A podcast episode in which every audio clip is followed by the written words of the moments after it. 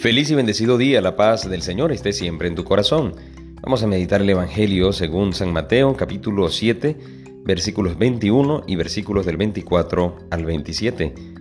En aquel tiempo Jesús dijo a sus discípulos, No todo el que me diga Señor, Señor, entrará en el reino de los cielos, sino el que cumpla la voluntad de mi Padre que está en los cielos.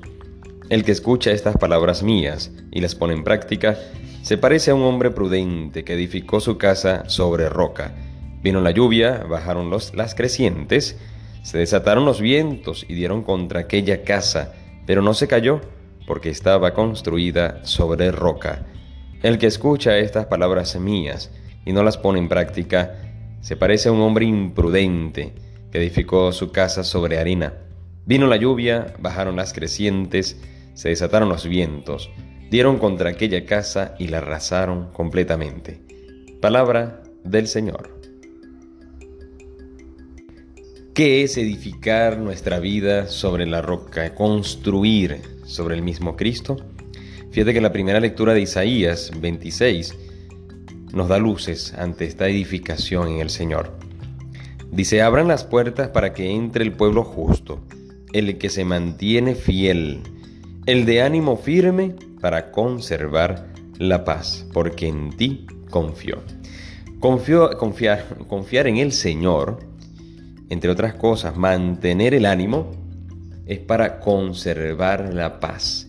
De allí yo puedo descubrir que una persona animada no es la que siempre anda, sí, bueno, sí, vamos, vamos, hacemos esto, hacemos esto otro, sí que se puede. Es una persona, podría llamarse entre otras cosas, hiperactiva, una persona con mucha energía, una persona con mucho entusiasmo, pero una persona animada en el ámbito religioso de cara al Señor, ante todo tiene que ser una persona que conserve la paz de Dios.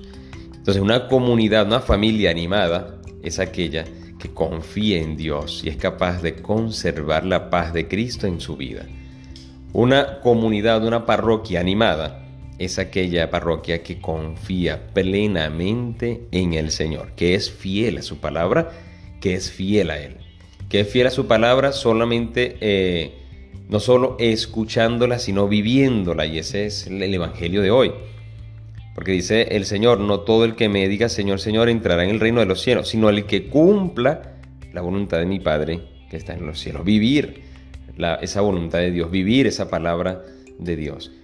Por lo tanto, una, comunidad, una parroquia, una persona, una familia que se mantenga animada, repito, es mantenerse en la fidelidad y confiar en el Señor. Capaz entonces de confiar tanto así, que fíjate como dice el, el, Evangelio. Vino la lluvia, bajaron las crecientes, se desataron los vientos y dieron contra aquella casa. Venir las lluvias, bajaron las crecientes, se desataron los vientos, puede ser tomado como esa enfermedad que vino, puede ser tomado como esa situación difícil económicamente hablando que vino, que, que tengo, esa situación personal, eh, esos, esas discusiones que hay internas en una familia. Y como la comunidad, la parroquia es una comunidad de comunidades, es toda una familia, todos esos roces, todas esas diferencias, todos esos son vientos que van golpeando y golpeando y golpeando y golpeando, hasta llega un momento en que uno, oye, eh, eh, hasta cuándo, ¿no? Va uno a estar chocando, chocando, chocando.